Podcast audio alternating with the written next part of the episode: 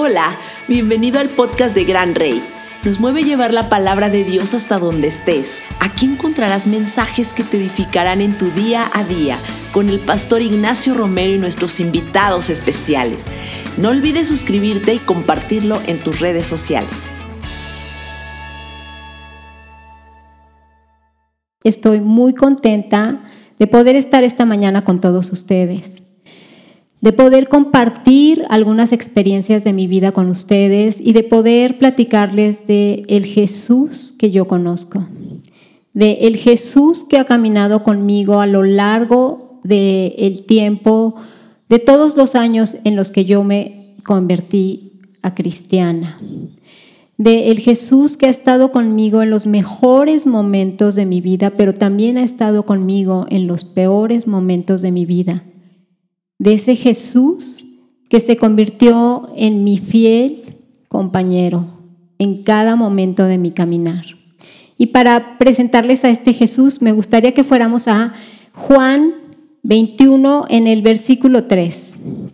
Dice aquí, y, Pedro les dijo, me voy a pescar. Y todos les respondieron, iremos contigo. Así que salieron y, y pescaron durante la noche pero no pescaron nada. Luego, al amanecer, Jesús estaba parado allí en la orilla, pero los discípulos no se dieron cuenta de que era Él. Él los llamó diciendo, hola chicos, ¿atraparon algún pez? Y ellos contestaron, nada. Jesús les gritó, arrojen su red por el lado del estribor y atraparán un poco. Y así lo, lo hicieron y pescaron tantos peces que ni siquiera pudieron tirar de la red. Entonces el discípulo a quien Jesús amaba le dijo a Pedro, es el Señor.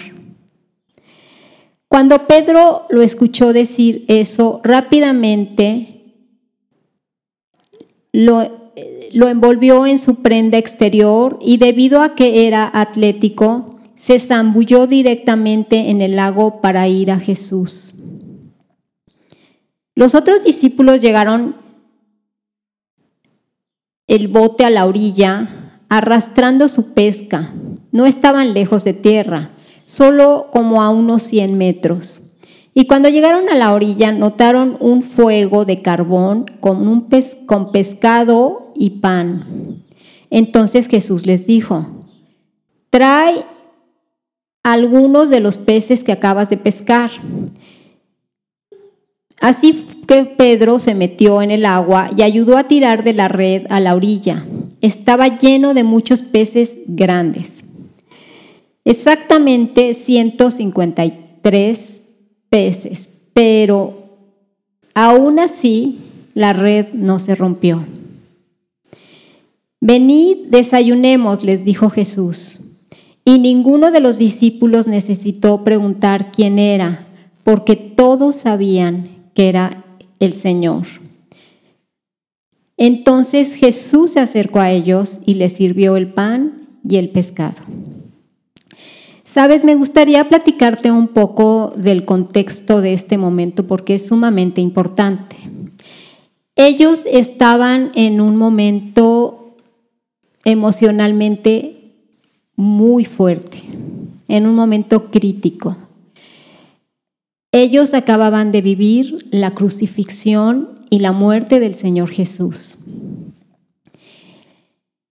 Ellos acababan de pasar por una situación emocional terriblemente fuerte, desconocida, desconcertante.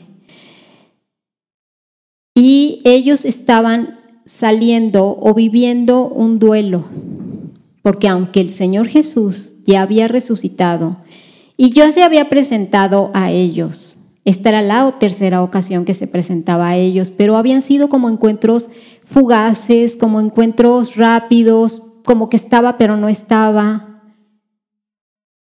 Y a ellos todo su entorno de pronto se les movió, cambió. Y sabes, yo creo que como país, como el mundo, como mundo entero, nosotros todos estamos viviendo en este momento situaciones inéditas, situaciones que jamás pensamos, situaciones en las que unos de una o de otra manera estamos de duelo. Muchos por un duelo de una muerte física, de una, una pérdida económica, de una pérdida de trabajo, de una quiebre de negocio, del negocio a lo mejor de toda tu vida, el trabajo probablemente de toda tu vida. De, podemos estar atravesando muchas áreas en donde hemos tenido pérdidas y pudiéramos estar en un duelo, como lo estaban ellos en este momento. ¿Qué hay en un duelo? En un duelo hay enojo, en un duelo hay mucho dolor, hay negación, hay confusión. Y vemos que ellos estaban en capítulos antes, pocos capítulos antes, vemos que ellos estaban asustados, estaban llenos de temor, lo dice la palabra, que ellos estaban llenos de temor por los que le pudieran hacer los fariseos. Ellos estaban pasando una situación emocional muy dolorosa. ¿Qué fue lo que hicieron? Lo primero que hicieron, regresaron a la pesca. Muchas veces una situación de dolor, de pérdida, de duelo, de decepción, te puede llevar a regresar a tu pasado. Ellos probablemente en la pesca sentían que era algo que conocían, algo que dominaban, algo sobre lo cual tenían el control. Y muchas veces estas situaciones de pérdida te hacen pensar en regresar a situaciones del pasado. Vemos aquí que ellos estaban en una larga, larga noche y que eran el grupo de los deprimidos y de los que estaban en duelo. Yo trato de imaginarme esa noche ya de haber sido espantosa. Las cosas en la noche siempre se ven peor. De pronto uno tose en la noche y ya se está imaginando este, eh, los bronquios y la pulmonía y el hospital y solo fue un tosiste, pero en la noche todas las cosas se ven más fuertes, se ven más peligrosas, más amenazadoras. Y yo me imagino cómo estaban ellos, cómo era el ambiente en esta lancha esa noche. Yo me los puedo imaginar llenos de temor. Yo me los puedo imaginar sintiéndose amenazados, angustiados, llenos de ansiedad. Incluso pudiera yo pensar que ellos se pudieran sentir hasta engañados o abandonados, decepcionados. Yo me los puedo imaginar a ellos pensando, ¿cómo? El que nos sustentaba, el que nos daba la fuerza, el que era nuestra fuerza, el que era nuestro apoyo, el que era nuestro líder, ya no está, nos dejó, nos abandonó y además lo mataron con una muerte terriblemente espantosa y se murió. Nos abandonó. Ya no está. ¿Sabes? Yo pienso que nosotros muchas veces hemos pasado noches iguales que ellos. No solamente por un duelo, pero puede haber muchas situaciones en nuestra vida donde nos podamos sentir abandonados, preocupados, desanimados, con una sensación de fracaso. Yo me los imagino a ellos sintiendo una sensación de fracaso terrible y, sintiéndose muy engañados, diciendo, ¿en verdad existes Jesús? ¿En verdad eres el que dices que eres? ¿En verdad eres poderoso? ¿En verdad tienes todo bajo control? Te entregamos tres años de nuestra vida. Lo dejamos todo por seguirte. Creímos en ti y mira nuestra situación, mira cómo estamos. Yo incluso puedo pensar que ellos pudieron haberse sentido avergonzados de decir, qué barbaridad, a lo mejor creímos en el que no era. Y nosotros muchas veces,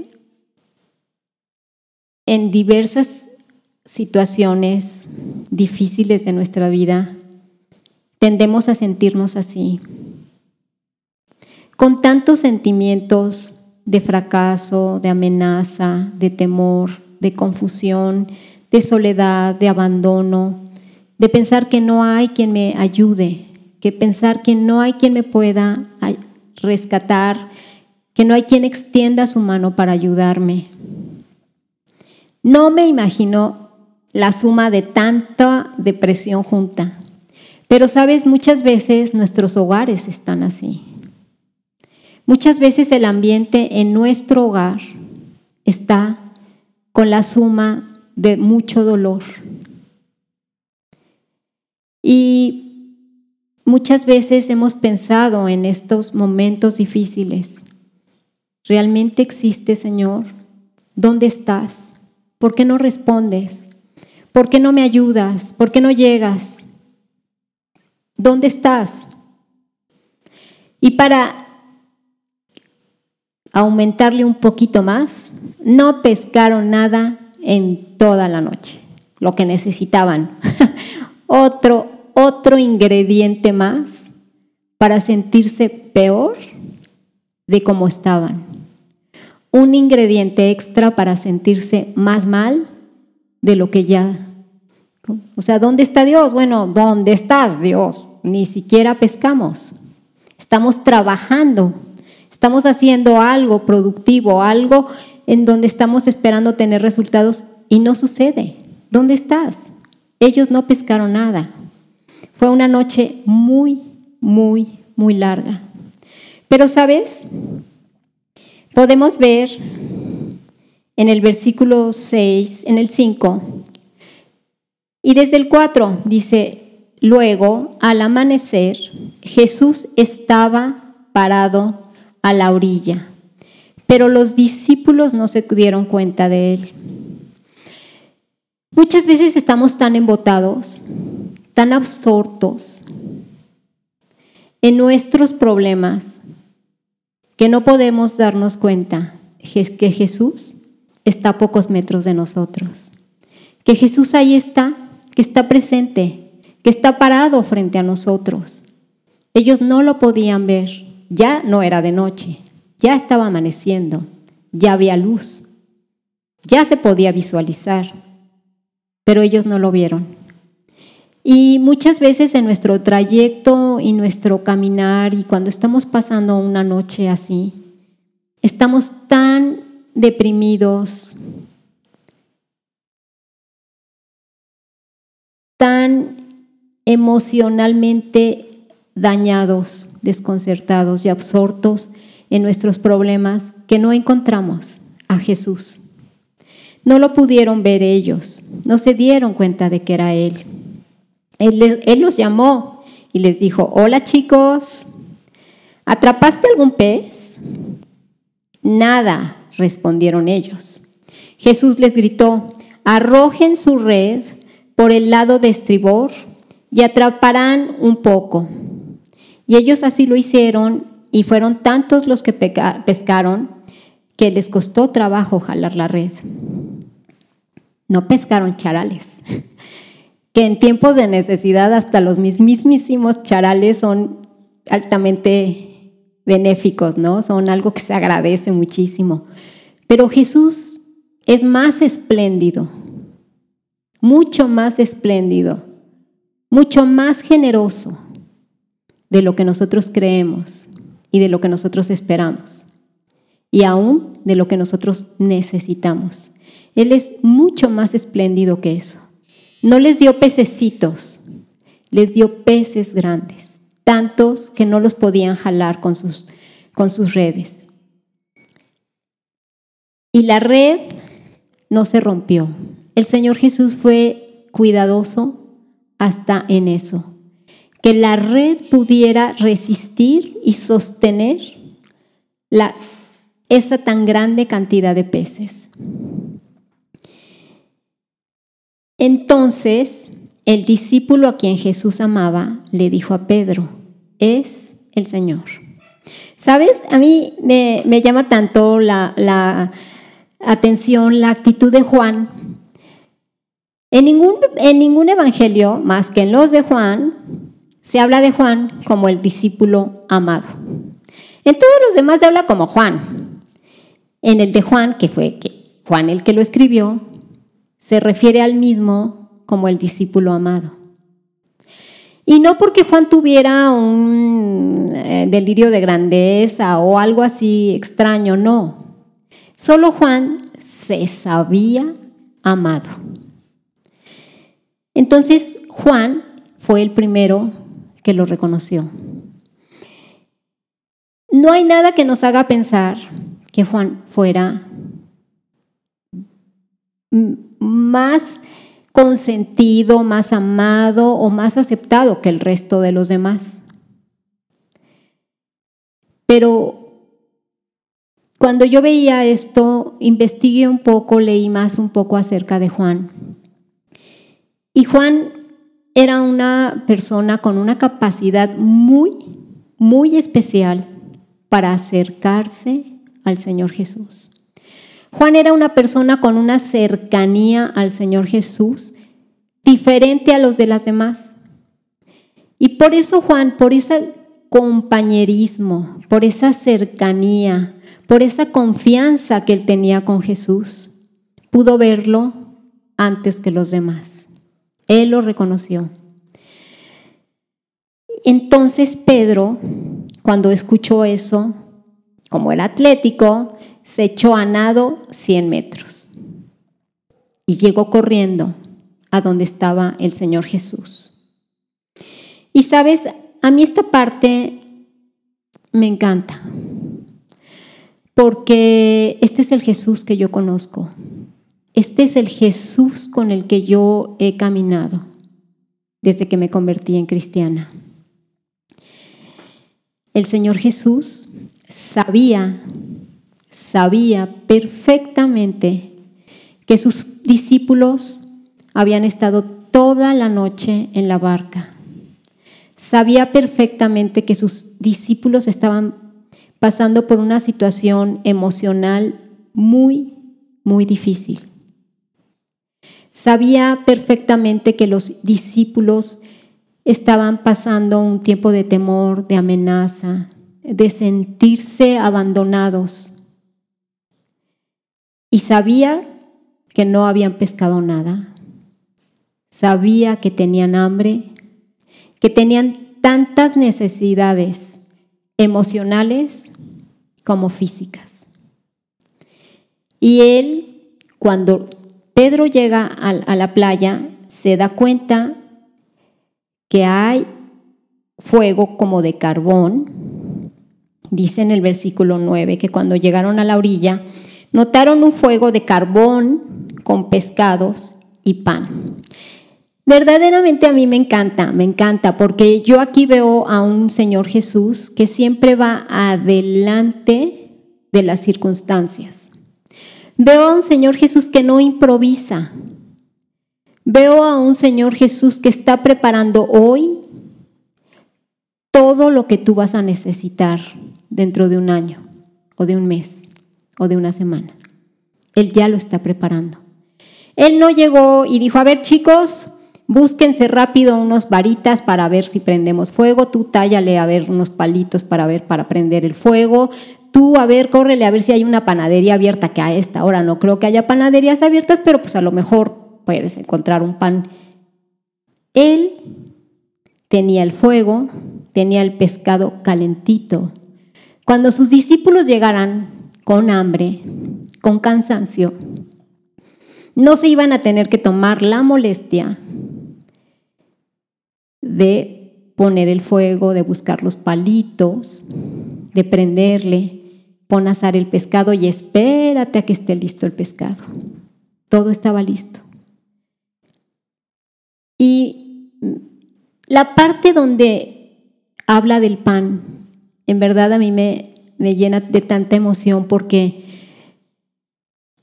no improvisó. Había un bolillo. El pescado podemos decir, ay, bueno, ahí en el playa lo encontró. Pero ¿y el pan? Él no improvisa. Jesús no improvisa. Ese es el Jesús que yo conozco. Ese es el Jesús con el que yo he caminado toda mi vida. Con ese Jesús que tiene preparado la respuesta para tu problema de hoy.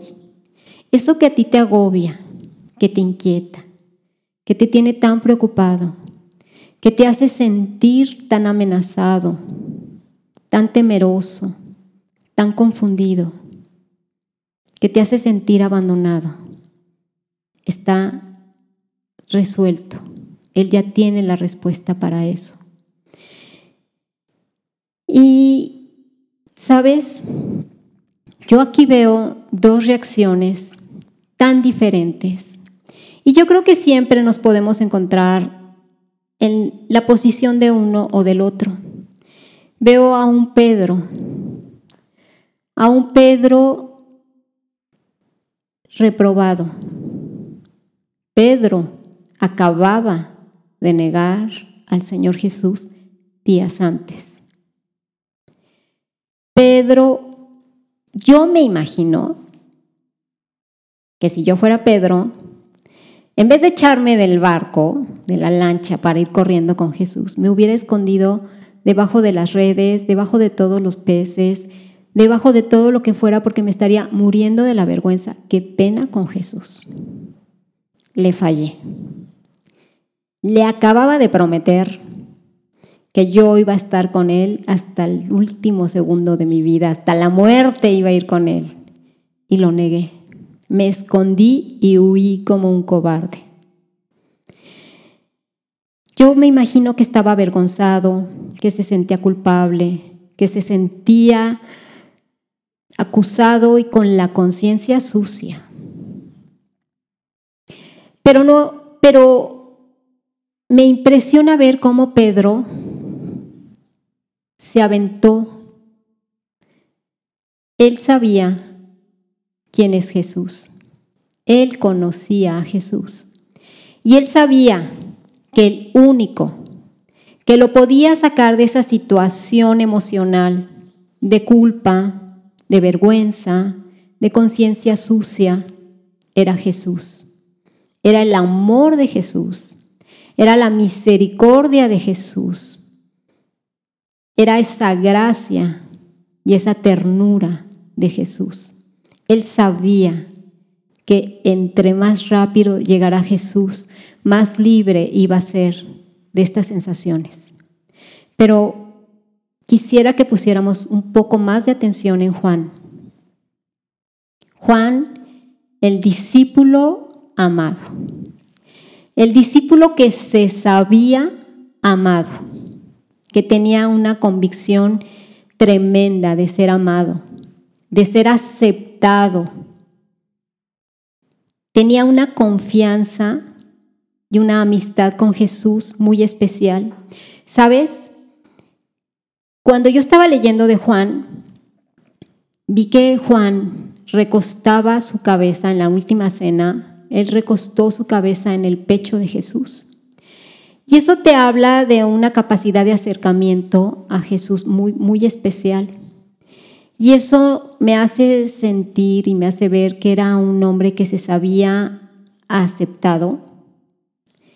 Y me hace ver a un Juan que no tenía prejuicios que no tenía dogmas, que era muy libre emocionalmente, que no era religioso.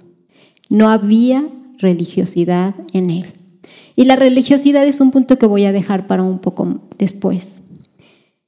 Pero muchas veces hay tantos prejuicios en nosotros, tanto rechazo de otras personas que otras personas han sembrado y han puesto en nosotros. Tanto menosprecio, tanta reprobación, tanta crítica, que nos hace sentirnos reprobados, rechazados, no aceptados, no dignos.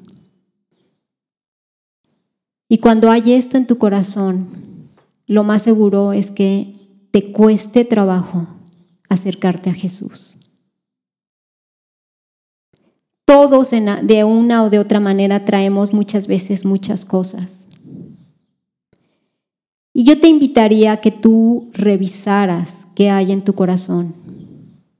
Porque tal vez una de estas situaciones que parecen inofensivas o que parecen no ser importantes estén impidiendo que tú te acerques al Señor Jesús. Yo veo a un Juan que siempre estuvo cerca de Jesús. Yo veo a un Juan que en todos los momentos importantes de Jesús estuvo presente.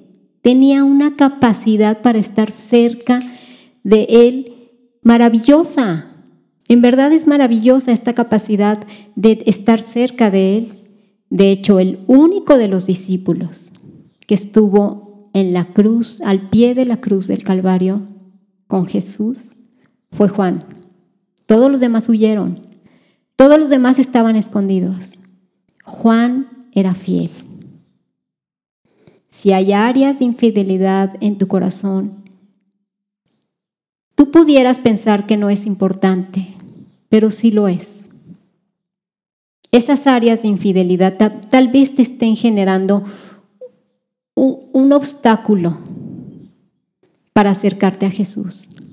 Él era fiel, él era confiable, tenía su conciencia limpia. Y me atrevo a decir esto porque capítulos antes, en la última cena, el Señor Jesús le lavó los pies a sus discípulos. Y no, eh, este es un tema que es un tema que, que, ojalá en otro momento podamos platicar, pero no voy a ahondar ahorita en él. Pero tener una conciencia limpia es una puerta abierta para poderte acercar al Señor Jesús. Yo no sé en qué momento de tu noche, de tu travesía estés tú en este momento. Si alguien al principio de la noche les hubiera dicho a los discípulos, a ver chicos, va a pasar esto, van a estar toda la noche sin pescar, no va a haber un solo pez.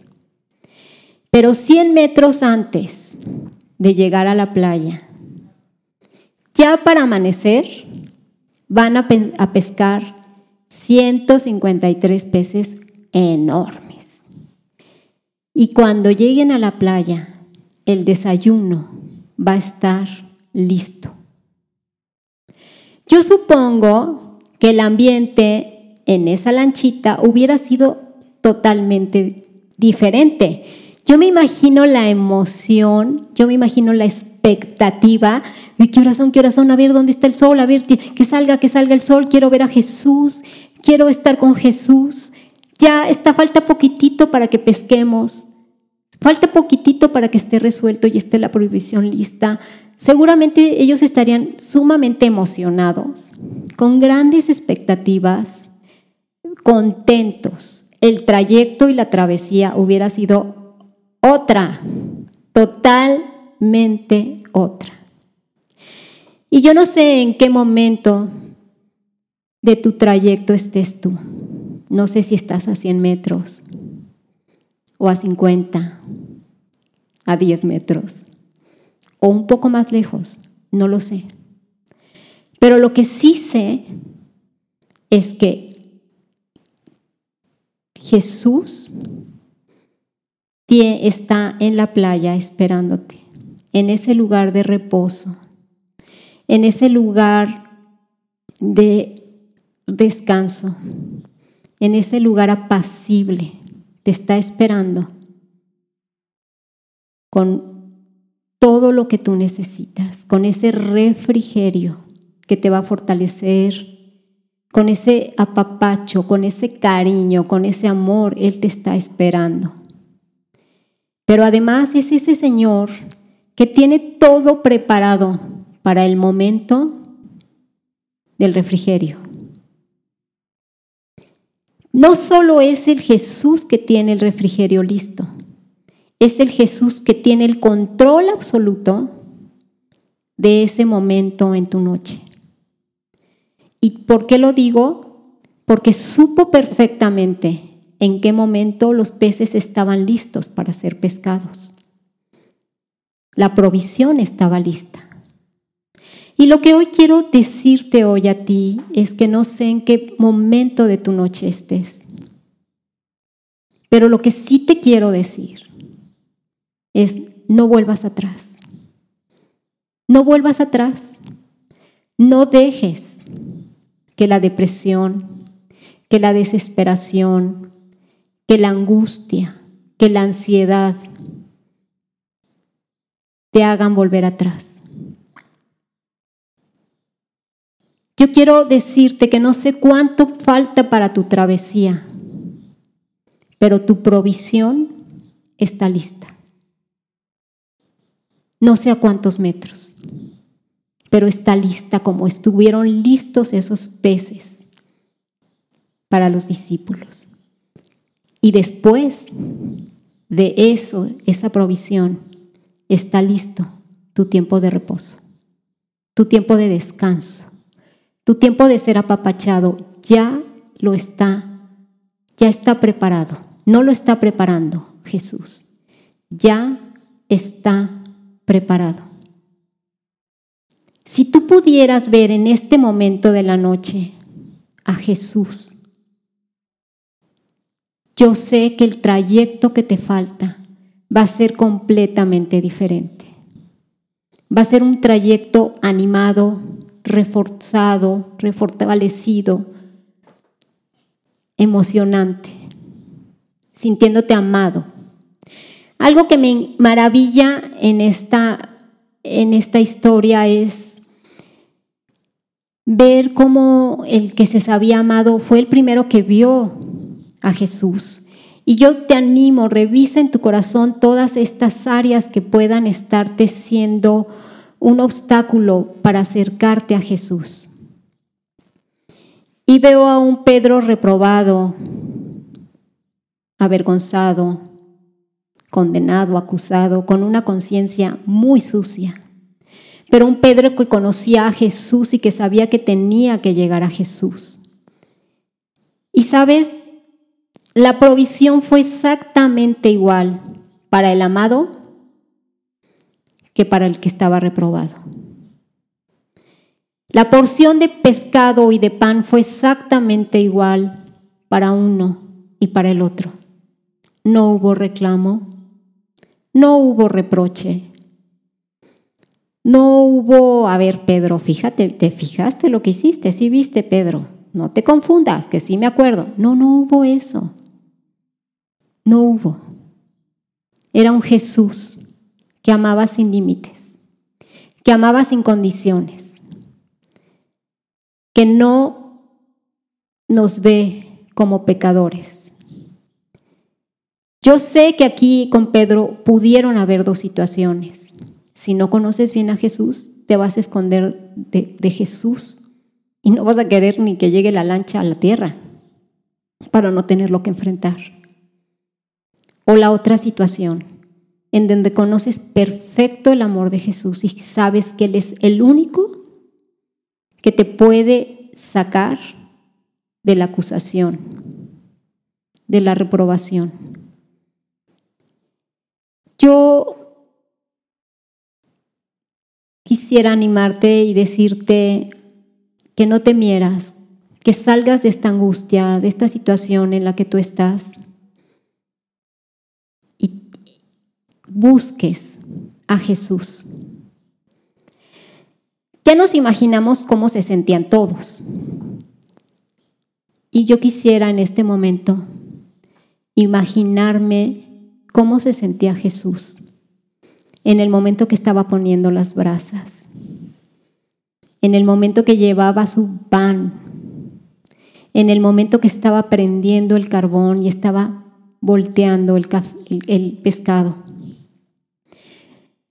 Yo como mamá puedo imaginármelo y tú aunque seas papá, aunque seas hombre, sí te lo puedes imaginar cuando estás haciendo tus carnes al carbón o estás pensando en lo que le vas a comprar a tus hijos.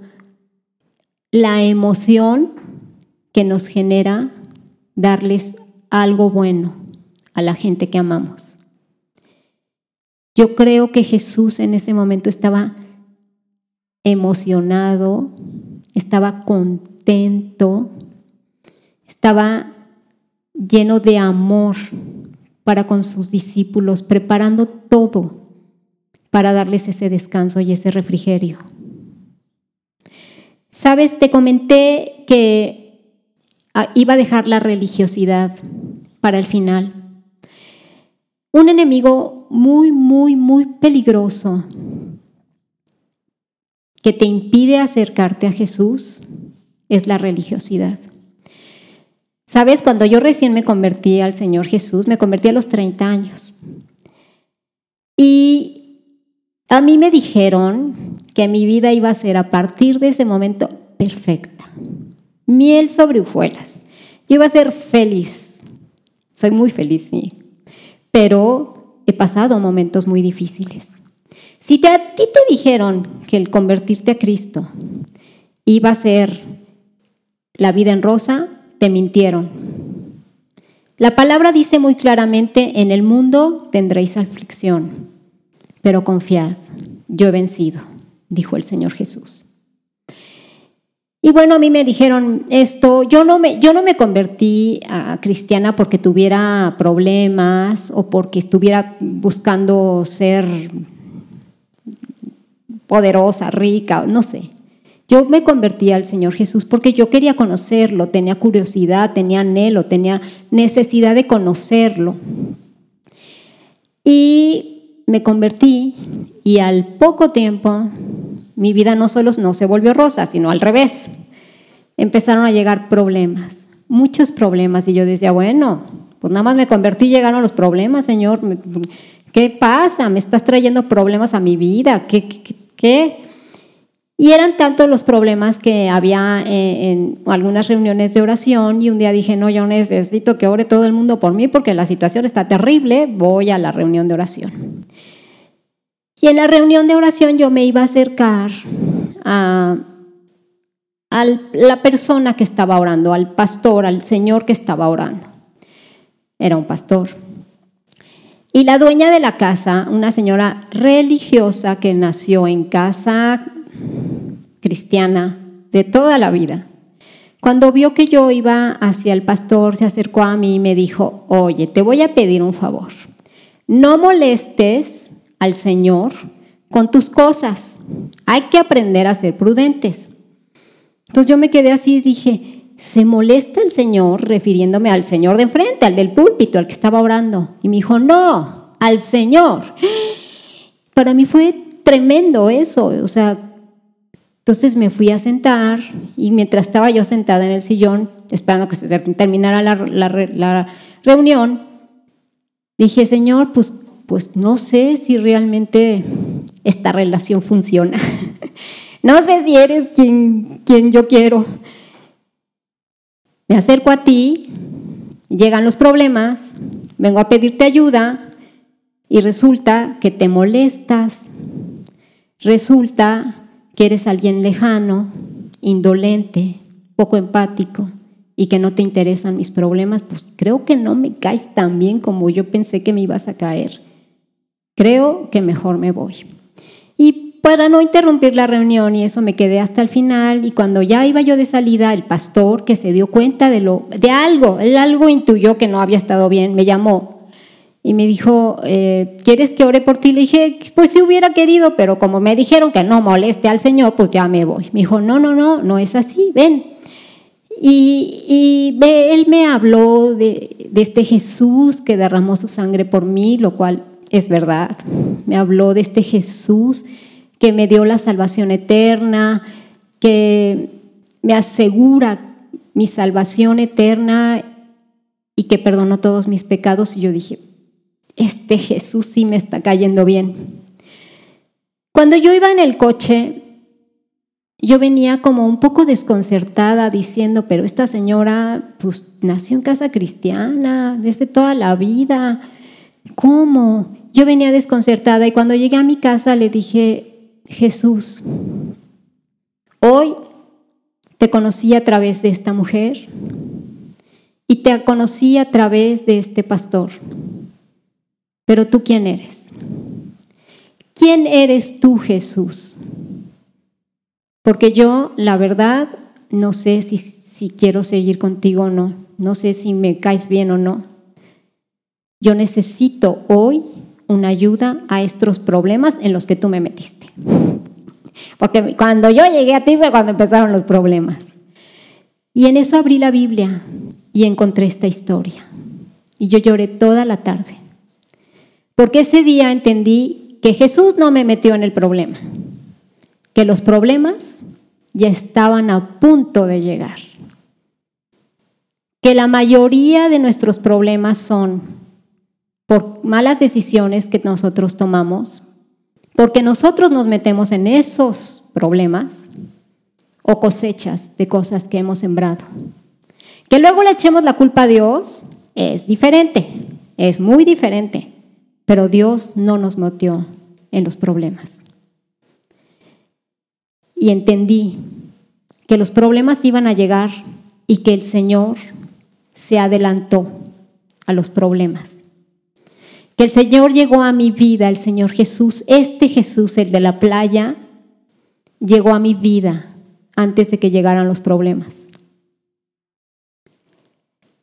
Y la gente que a mí me conoce, que es muy cercana a mí, te podría decir que en cada situación difícil que yo he caminado, que han sido varias y han sido muy difíciles, Jesús caminó delante de mí.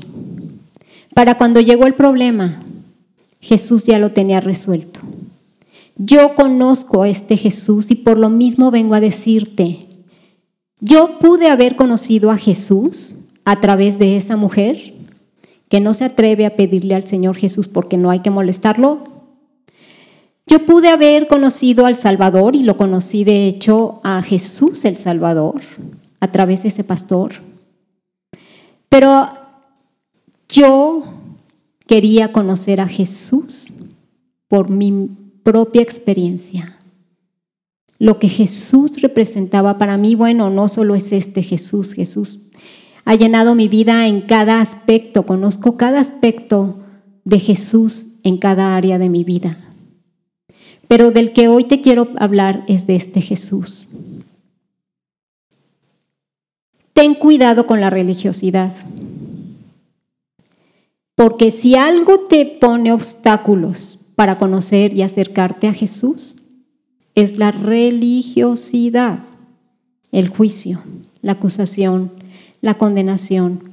No te estoy diciendo viva la vida loca y todos vamos a hacer lo que se nos da la gana y a pecar. No. Pero yo te estoy diciendo que tenemos un Jesús que siempre está listo para sacarnos de la situación en la que estamos, que ya tiene resuelto el problema antes de que nosotros lleguemos al problema o que el problema llegue a nosotros. Yo te estoy animando a que conozcas tú personalmente, en la sala de tu casa, en tu oficina, no lo sé dónde. En mi caso fue en la sala de mi casa donde conocí a este Jesús. Yo te invito a que cheques esas áreas de tu corazón que te impiden ver a Jesús en el momento en el que tú estás pasando. Porque lo que falta de la travesía va a ser completamente diferente. Y sobre todo quiero que tú sepas que está preparado ya la provisión y está preparado ya el refrigerio para ti. Quiero orar por todas las personas que no conocen a Jesús.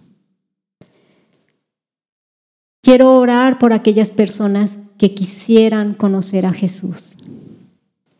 Quiero orar por todas las personas que tal vez tienen áreas de religiosidad en su corazón,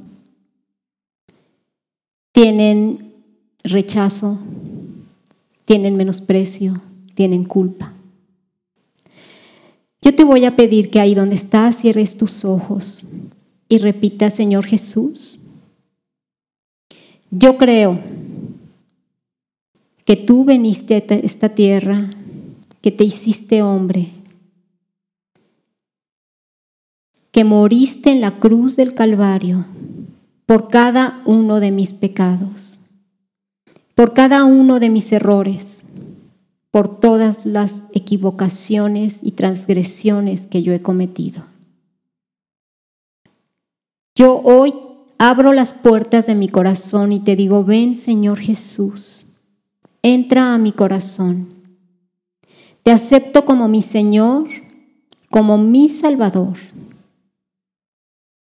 Señor Jesús, tú sabes perfectamente cuáles son las áreas en mi vida que me piden acercarme a ti para poder recargar mi cabeza en tu pecho. ¿Cuáles son esos prejuicios que yo he adoptado? ¿Cuáles son esas áreas de acusación, de menosprecio, de rechazo que hay en mi corazón? Ayúdame a salir de todos esos problemas emocionales en los que me encuentro en este momento.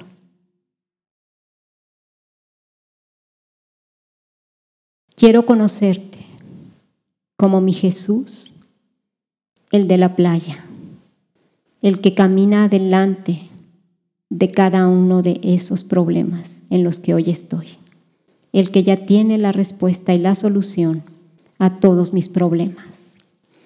Amén. Pues hermano, hermana, fue un verdadero placer estar con ustedes y poder compartir Espero que esta palabra haya sido de bendición para ti. Buenas tardes. Qué bueno que pasamos este tiempo juntos. Recuerda suscribirte y compartirlo en tus redes sociales. Cada lunes encontrarás nuevo contenido lleno de la palabra de Dios.